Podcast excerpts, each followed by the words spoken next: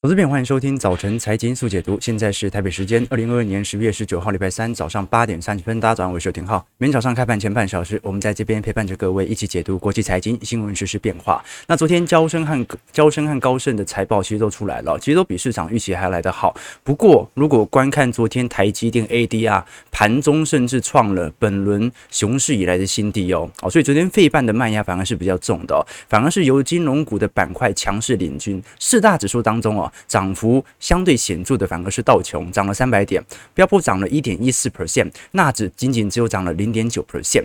那我们看到哦，因为这一次高盛不止在法说当中特别提到美国经济可能即将走到衰退哦，而且现在当前 EPS 如果无法如预期市场的下调，可能也不是一件太好的事情啊。其他暗示的一件事情啊，那就是现在我们所看到的 EPS 到底是好一点比较好，还是坏一点比较好？好一点，可能对于短期内的中期反弹，它有不错的利多拉抬。可是如果坏一点，才会符合联总会通膨的打压力道。包括昨天我们也看到微软传出，现在在多个部门都正在进行裁员，啊，人数不到一千人了。好，其实微软总。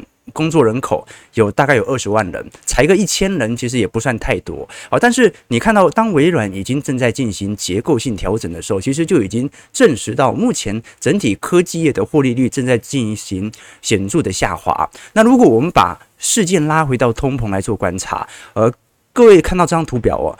黄色线是九月份针对核心 PCE 的调查，那么白色线是十月份的调查。那我们看得很清楚哦，其实呃过去几乎每一个月度对于通膨的调查都在持续的调高，从来没有一次的月份是调降对于未来一整年展望的预期。我们看到现在从二二年第三季到第四季哦，一路到明年第四季，呃。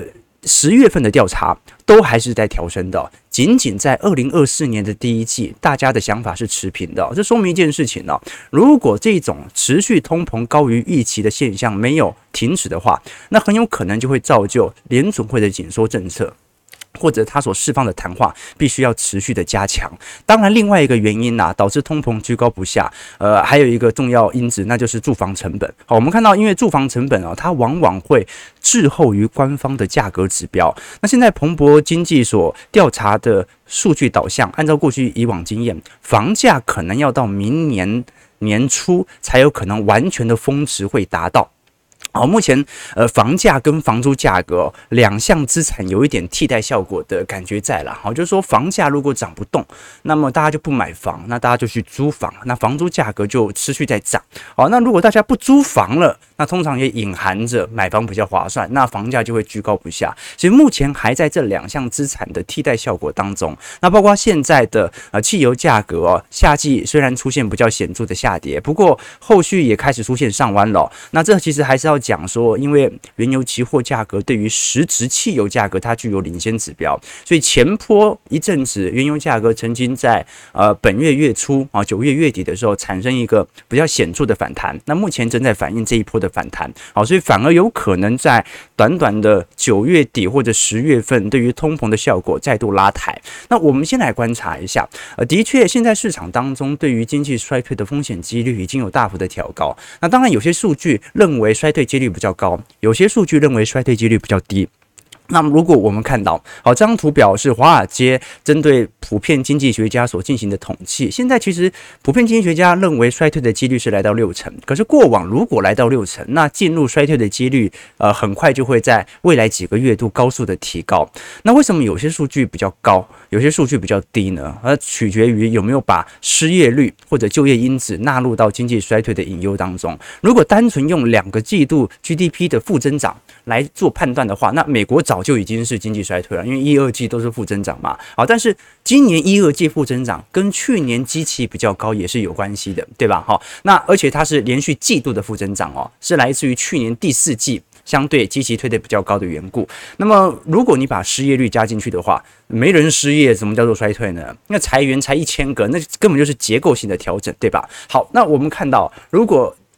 做一个更仔细的统计，各位可以发现哦，这张图表是针对全球的经济学家来进行预判。如果联总会持续的调升利率水平的话，那么在七月份和十月份的水平当中的变化，好，那各位看得很清楚哦，这三项哦，第一项是 too much and cause unnecessary economic weakness，第二项是 about the right amount to balance growth and inflation 哦，英文就不讲了，我们简单讲就是第一项就是认为会导致经济变得更加差劲。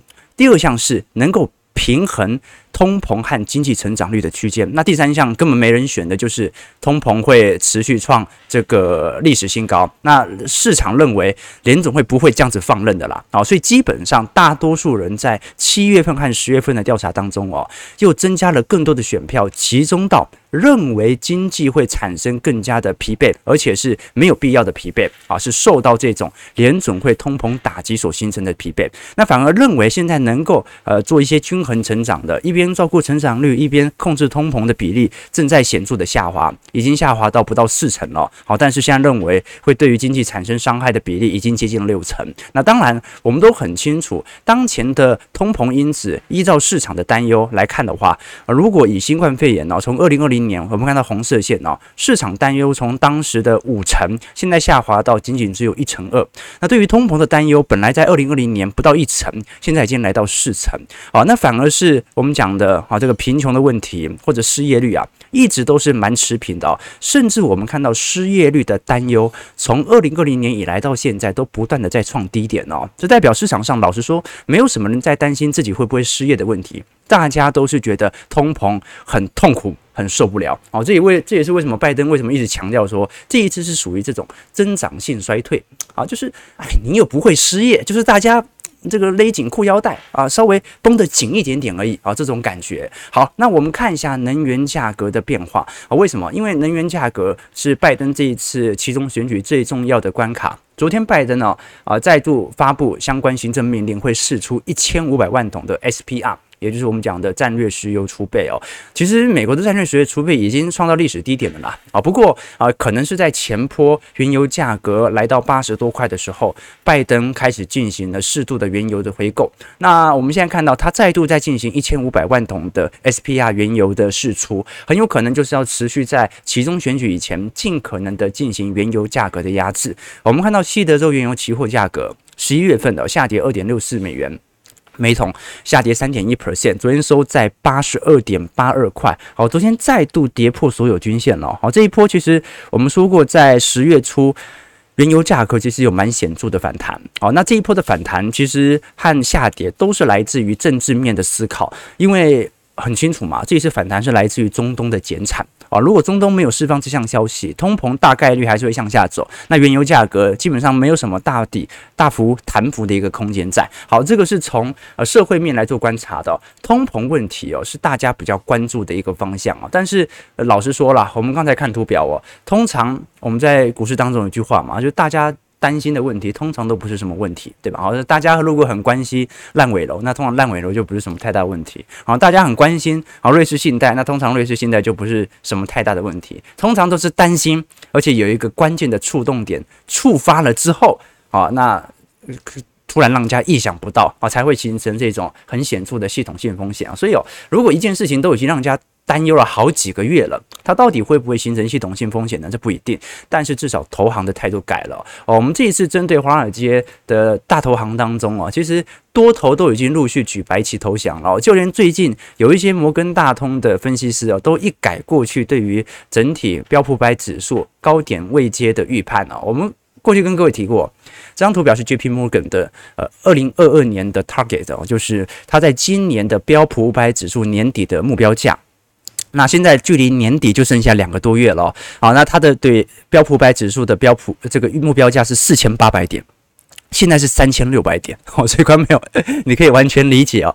这个现在它要达到它的目标，其实是有一点难度的。不过摩根大通到现在为止哦，也没有下调当前的目标价，只是说这项目标价它把它延后到二零二三年才能够达到。哦，所以这就非常有趣了。那现在很多摩根大通的分析师啊，认为这项时间线可能会延后，牛市的归来可能会花稍微长的一段时间。我们过去跟各位投资朋友提过，为什么市场上对于呃，当前基期变化差这么多，明明如果我们单纯从本益比来看，哦，当前本益比大概是十六倍左右嘛，哦，那么如果按照明年的 EPS 来进行推算，观众朋友，呃，本益比是 PE ratio，price to earning，所以只要用价格去除以未来前瞻十二个月的获利水平，基本上就可以得出当前的本益比变化了嘛。那我们看一下这张图表是二零二二年全球。这些大投行当中啊，对于明年 EPS 的预估，好，所以你只要把现在的股价除以明年 EPS 的预估，你就可以搞清楚现在的基期是高还是低了嘛。那你可以看到，大部分人的投行其实呃，在呃过去几个季度啊，大部分都设定在二百二十四块。那如果用三千六百块、三千六百点去除的话，大概本一比就十六倍。差不多啊，所以它差不多等于二零二零年、二零一八年下行水平的相对的低原值啦，就肯定是不算太贵，对吧？好，这个是从基础来进行预估的。可是你像一些美银呐、啊、大摩啊、德意志银行啊这些相对比较看空的投行啊。它的目标价是在两百一十二块到两百零四块区间的。如果你用两百零四块去除的话，那现在就是本一比就十七倍了，哎，瞬间就开始有所调升了。好，所以刚朋友，现在为什么市场积极的判断市场会产生分歧？最直观的原因就是因为我们看到本一比，老实说，现在由于 EPS 预估的不同，形成比较显著的差别化啊，这个是主要的原因啊。当然了，呃，EPS 哦，能不能完全估得准很难说啊，但是至少可以了解啊，这个各大。投行有自己多和自己空的原因。好，那我们看一下美银昨天所出炉的报告。美银呢，其实这一次在整个空头趋势当中，它也是比较悲观的。不过，美银认为，在今年年底到明年年初，应该就会产生比较显著的中期反弹。原因是因为美银从各项指标都已经呃发现到，其实从极端值来看，现在已经越来越接近了。包括我们现在从呃全球投资人当中的平均现金水位的持有哦，现在已经来到。呃，几乎是两千年的水准了哦。现在所持有的现金水位哦，比零八年还要来得多啊。这说明一件事情哦，也可以理解为什么这次恐慌情绪好像不是特别的恐慌，但是恐慌时间很久。原因是因为大家持有的现金真的很多。那当然，这个持有现金的比例啊。我们要看的是比例，不能说单纯所持有的现金量，因为货币宽松，大家钱反正就变多了嘛，对吧？我们要看的是现金比例占总资产的部位哦，现在还算是蛮高的，所以在这种状态底下，美银认为，按照极端值的角度哦，这种现象哦。当然也有可能像两千年呐，会持续高下去，到时候大家就全部被套光了，全部进进行现金赎回。但是已经来到一个过去十多年以来的极端值。我们包括从现在愿意持有呃现金水位量或者标普五百指数 EPS 的下滑速度，其实都在一个高速的下行过程当中。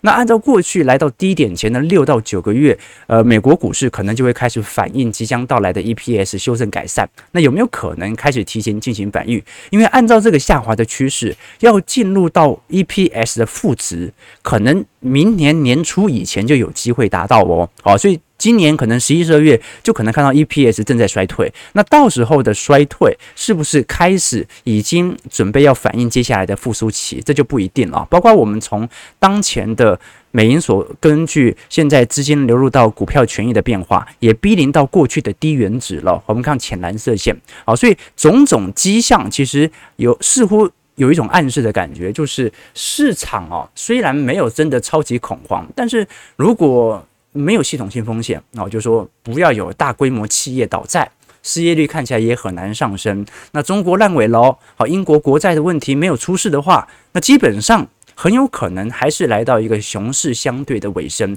啊，这是很有可能发生的。那当然啦。到底会不会取决于系统性风险？这有很多因子哦。但是至少我个人认为，在债务层面是很难达成的。为什么？因为我们都很清楚，现在全球的债务哦，并不是集中在民间银行手中。然后现在全球债务哦，都是集中在联总会和各大央行手中啊。所以，除非政府倒债啊，要不然，其实全球发现这个发生信用违约的风险可能度。不大了，好，那就算真的快要发生了，联总会马上停止缩表，你不要把债券抛回市场，那你违约的问题就不会回到民间身上嘛，好，所以这很有趣哦。现在全球的呃债务的问题取决于联总会缩表的进度。好，那我们观察一下，美银其实也根据当前度的呃市场来看一下，现在对市场当中最为看空的市场哦，反而不是新兴市场。啊，也不是日本市场哦，现在市场最为看空的呃相关的权益部门呢，是属于英国市场。再就是欧元区，然后就是美国股市，再才是新兴市场，最后才是日本股市。好，所以观众可以完全理解。啊。过去一段时间，大家所关注的讯息，如果它是常态化的关注，就不会是重点。比如说，去年大家比较关注烂尾楼，认为中国市场可能会爆发极为严重的风险，但现在连排名都挤不进去，根本没有人关注，或者没有人在乎中国的烂尾楼的事件。好，所以市场上的担忧就是这样了。在空头当中，我们总是要去寻寻找借口来判断，但是最终最终，你还是判断基期的周期来决定要进行。资金投入的步调嘛，对吧？好，那既然聊到美银了，我们也聊一下美银的财报。其实美银财报这一次表现还算是不错，虽然第三季的获利率下滑八个 percent，呃，来到七十一亿美元，但是因为呃记录。呃，七点三八亿美元的信贷损失准备金哦，还是比预期还要来的稍微好一点点啊，受到了一定程度的拉抬。那我们过去也看到，美银业本身在银行部门的营收比例相对还来的不错，所以其实银行的营收是能够去抵消在呃资产上的减损的。我们看一下美银在过去净收益的变化，左边这张图表啊，是美银在利息差所赚到的收入。是不是非常显著？好，甚至呃创了一九年以来的新高了。这说明其实在美国过去几个季度的信贷上的营收，银行部门是表现得不错的。它不像台湾，台湾因为利率太低了啦，哦，所以就算稍微升息个一码半码，好像台湾银行股也赚的不是特别多。可是我们看，如果是美银的非利息收入的话，就有开始显著的递减的现象了。那原因为何？就是来自于资产的减损。我们知道，以前美银收购美林证券之后啊，本身就拥有相对庞大的资产部位。那这项资产部位，它还是无法逃过呃这个资产的减损，股票。股市、债市的下行，那当然啦。美银虽然它是属于比较看衰、看空的投行，它也不可能把全部的资金给卖掉嘛，所以一样造成资产的减损。那反而利息差能够稍微 cover 一下啊，它在资产上的亏损。好，那我们最后来看一下四大指数的表现。道琼上涨三百三十七点一点一二 percent，在三万零五百二十三点。道琼本波的反弹算是最为显著的啦。哦，这一次呃一路扶摇直上哦，而且有点小 W 底的感觉。标普五百指数啊，弹势比较弱，四点呃四十二点零三 percent，一点一四 percent，是在三千七百一十九点。纳指上涨九十六点零点九 percent，是在一万零七百七十二点。费半上涨九点三点零点四二 percent，在两千二百二十一点。那费半成分股虽然昨天普遍上涨，但是如果只看台积电 ADR TSN 的话，昨天下跌了一点八二 percent 哦哦，盘中还破了新低哦，所以呃，昨天台积电。在卖压持续涌现情情况底下，昨天台指期反而是翻黑的哦，所以跟美国股市有一点脱钩了。那虽然现在感觉好像行情有稍微买盘力道有点回归，但是今天台北股市可能还是稍微开低哦，反映一下昨天 ADR 的系统单。其实这一次 iPhone 十四哦，尤其是 Plus 哦，首次亮相不到一个月哦，现在的销售速度就有非常显著放缓的迹象哦。你看到昨天苹果尾盘的股价甚至跳水哦，就是因为现在有其他供应链指出，现在的带货量似乎不如预期。那到底是哪一条供应链很难说啦。但是我们可以看得很清楚哦。这张图表是蓝色线是 retail inventories 哦，是全球的零售的库存水平。那么黑色线是零售的销售额。那我们昨天才跟各位提到，零售销售额虽然在创高，不代表大家赚的钱变多。原因是因为零售销售额，它没有把。这个通膨率给扣掉的话，它就是一个名目上的赚的钱变多。好，观众朋友，你现在觉不觉得薪资水平比过去几年来的高啊？当然有适度的成长，但是你觉得你生活有变得更好吗？没有，因为通膨跑得更快。好，但是。这个库存水位的上升，那就是真的很多了。好，所以观众可以完全理解，这个库存水位在一个持续上行过程当中，但是零售销售实质情况却不是太乐观。好，最后我们来看一下 Netflix 啊，Netflix 昨天的财报也正式出炉了，那盘后是直接大涨哦。我们看到从两百四十美元直接飙到两百七十四块啊，这个涨幅有一成以上哦。主要还是来自于网飞所公布的财报当中，订阅户意外的增长了两百四十一万人，盘后飙涨了十三趴，纳指期货也是应声走高。那我们看到，因为 Netflix 哦，其实在过去两个季度，包括一季度和二季度哦，都是人数持续下滑的。那第三季增加两百四十一万，而且还是在 Disney Plus 还有。这个 Apple TV 的竞争底下，它还能够有如此显著的增长，所以这一次它给予第四季的财测预估会再增加四百五十万人。但是呢，我们过去也跟各位提到了嘛，Netflix 现在已经陆续的开启采用广告服务了，好，就是说接下来看 Netflix 可能会看到广告，所以接下来就要来观察一下了。那对于实体订阅人数的影响又为何呢？好，这一次在 Q 三的财测啊，本来预估是二点一三块啦，结果是出来是三点一块哦。那营收呢？本来预估是七十八点三七亿美元，结果出来是七十九点三亿哦。那新增订阅数本来市场预估啊一百万人就算不错了，现在是两百四十一万人。好，那呃可能是因为有几部剧在第三季的时候推出了，好像是《怪奇物语四》啊，这个非常律师禹禹英禑哦，是不是啊？那部我还没看完啊，另外一部我看了《食人魔达木》。哦，那部真恐怖啊，那真恐怖啊！不过蛮好看的。但是呢，我们看到二二年之后哦，现在 Netflix 在昨天的财报当中也特别提到说，从明年一月起，它就不提供订阅用户的预测了。好像跟苹果一样，不公布财测了啊，不告诉你到底会增长多少的用户，你就没有基准可以去预测。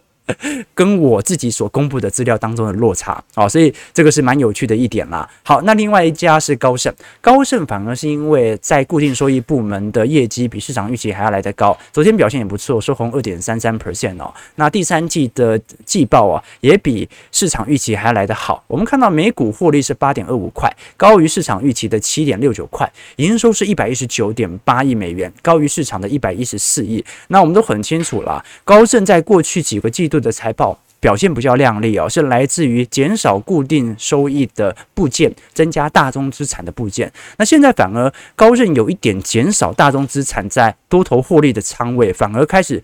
逐步的衍生到一些固定资产的抄底动作了，所以有一些比较显著的，不管是寿险公司还是投资机构，感觉是有意进行债券价格的大规模的建仓。好，这个值得大家来多做一些观察和留意啦。我们刚才跟各位提到哦，为什么我们一直跟投资朋友分享分享说，现在整个市场上爆发这种信用大规模违约的几率真的不大。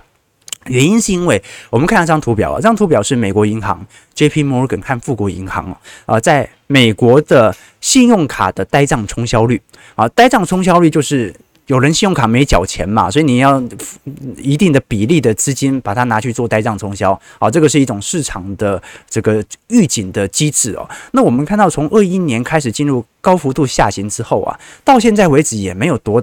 明显的上升哦，所以它其实暗示着一点呢，就是就算美国人现在过得比较刻苦一点呢，感觉好像这个信用的违约的风险哦，都还没有非常显著的反映到实质的消费情况之上啊。这个呃，有网友问说，浩哥，那会不会万恶都保不住？如果 T S N 这样持续向下跌啊，这个很难说啦啊。短期股价的预测本来就是。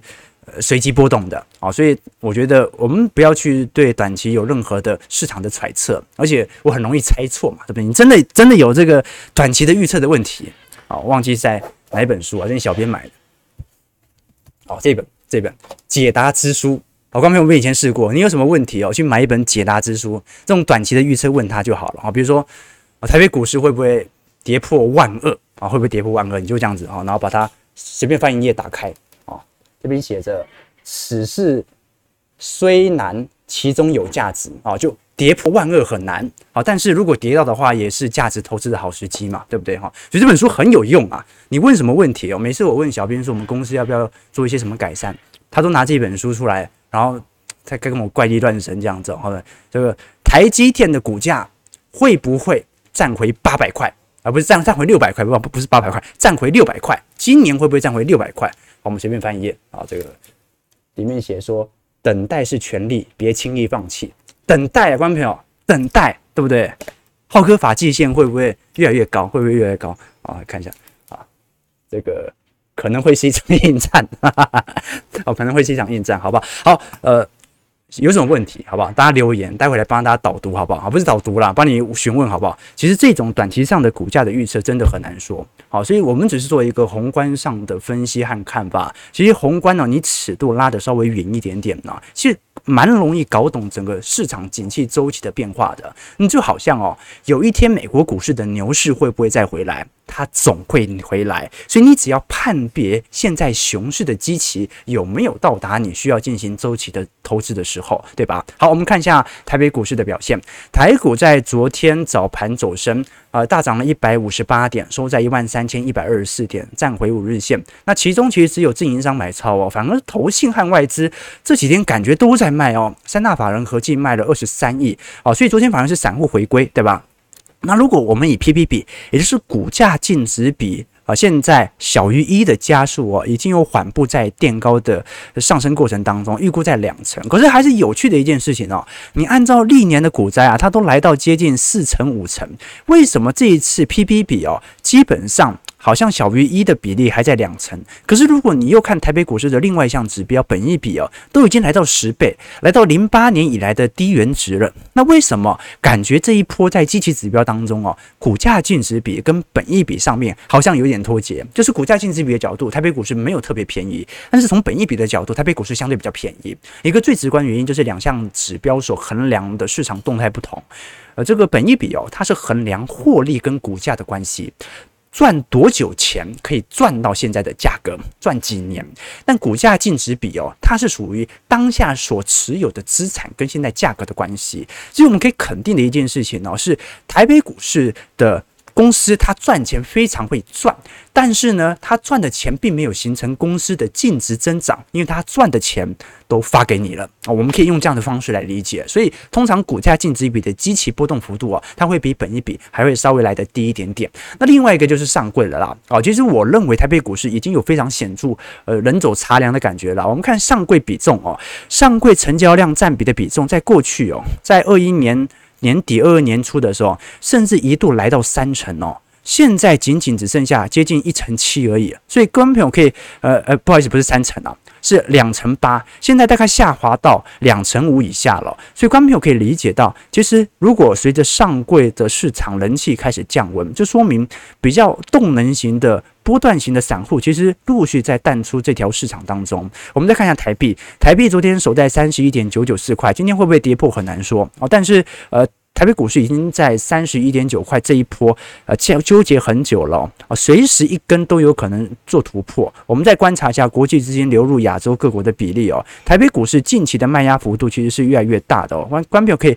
完全理解到，原因是因为呃，现在全球市场当中哦，台北股市当下第一有现金股利优惠的一个发放哦，第二点呢是台湾市场。相对于韩国市场卖压力度来得大的原因，是因为韩国的升息都已经升到什么地步了？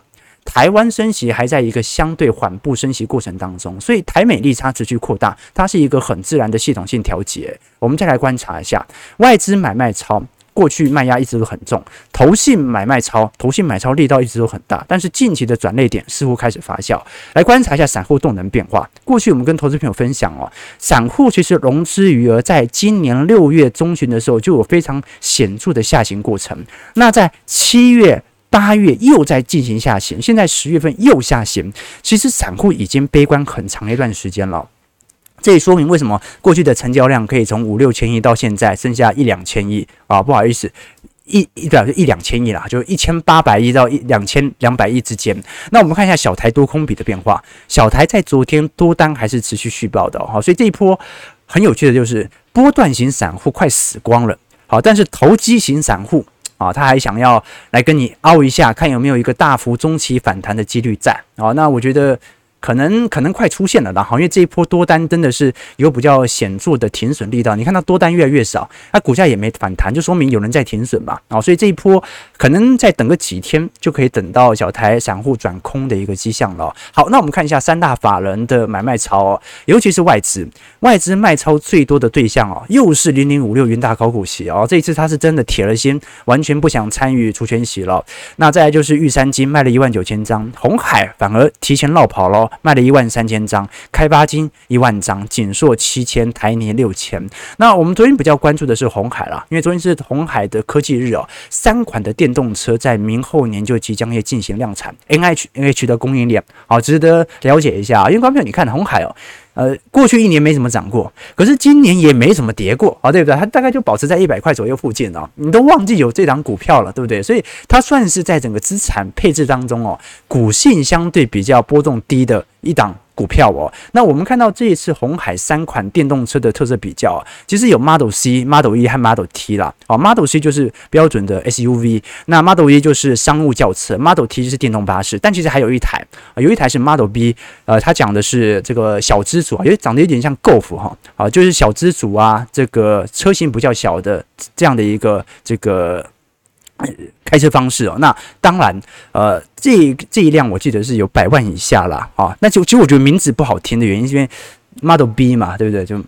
你诶，你买 Model B 了吗？哦，对，我买 Model B 啊，对对，OK，好，那不是重点哈，就是说红海现在推出了这几只呃新款的车型之后哦，接下来就要来观察了，因为基本上啊，台湾市场是比较能够跟随着裕隆来进行推出啊，相对的啊零售店啊销售店会比较顺势的来进行发酵，所以接下来观察的一件事情就是今年年底应该就已经会陆续开卖，明年会量产，那先不用看量产的速度，今年。年底市场的反应热情就已经足以去证明明年的量产进度为何了嘛？其实我们看到红海哦，它在整体 EPS 的上行过程当中哦，算是非常缓步的。相对于其他的电子股，我们看到在二一年，红海大概毛利率也大概就集中在六趴左右啊，从一九年慢慢爬升到现在的六点三趴。那如果是从税后 EPS 来看，二零二零年是七点三十块，二一年来到十点零五块，二二年也顶多增长到十点零七呃十点七八块，所以增长幅度其实不是特别显著，这也造就了它的股票几乎没什么涨。好，过去红海会有大幅波动，通常要么就是股灾，要么就是郭台铭选总统的时候，对吧？那明年预估会增长到十一点八六块，好，所以它就是呃。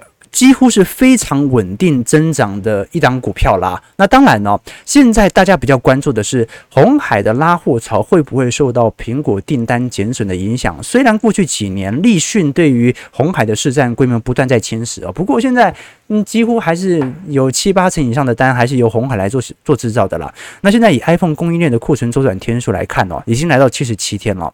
过去三年平均是五十九天，五年平均是五十二天，所以在五十七天，所以在这种状态底下，呃，红海其实本身应该也会有一些比较显著库存的压力啊，加上我们过去都知道，红海。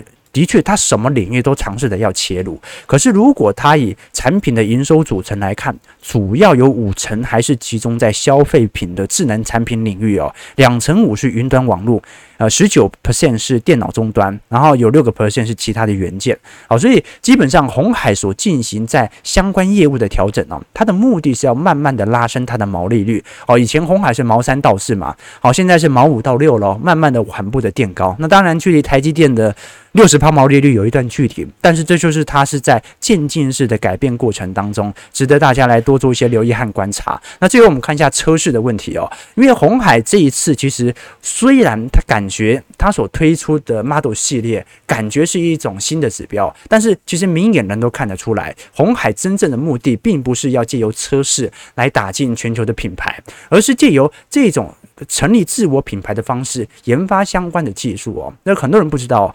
特斯拉的第一部车啊，是在哪里做的？是在我记得是中立工业区做的啊。但是因为当时台湾市场不大啊，全球车市都集中在欧美中的三大经济体当中，所以产线不能是在台湾。那为什么当时特斯拉选择在台湾进行啊相关的制造？原因很简单吧，因为你要在两百公里以内啊。找到所有的车用半导体的顶尖技术哦，只有台湾找得到，其他地方都太远了，没那么容易找得到。好，所以我们接下来就要观察了。其实，在全球车厂当中哦，你像是呃全球第六大车厂斯特兰提斯，基本本上都跟红海有做一个密切的合作。而斯特兰其实兰提斯底下的呃以前是 FCA 跟 PSA 嘛，它合并之后，因为底下的品牌有雪铁龙啊、吉普、玛莎拉蒂等等啊，都是属于高端品牌，所以基本上这一次的 Model 系列可能不是。特别的重要，重要的事情是红海切入电动车的决心。那我们就来观察了。你也不可能期待它的 EPS 啊，那快速的飙涨嘛，就能不能非常稳定的一步一步，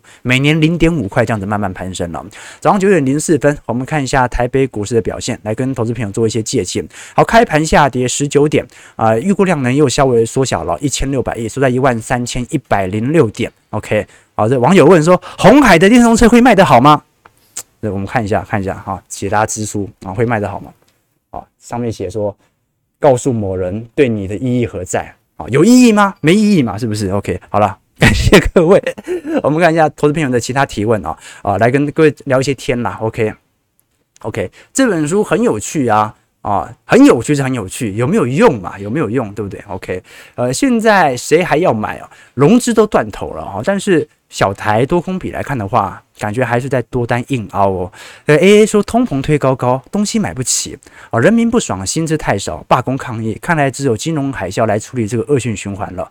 这个金融海啸，我说真的啦，真正的有钱人。他也不会因为金融海啸而影响到自己的生活水平，对吧？啊，你说每次金融海啸都是财富重分配的时刻，没有财富投进去市场，哪来的重分配呢？是吧？九点零五分，感谢各位今天参与。如果喜欢我们节目，记得帮我们呃订阅、按赞、加分享。我们就明天早上八点半，早晨财经速解读再相见。祝各位投资朋友开盘顺利，操盘愉快。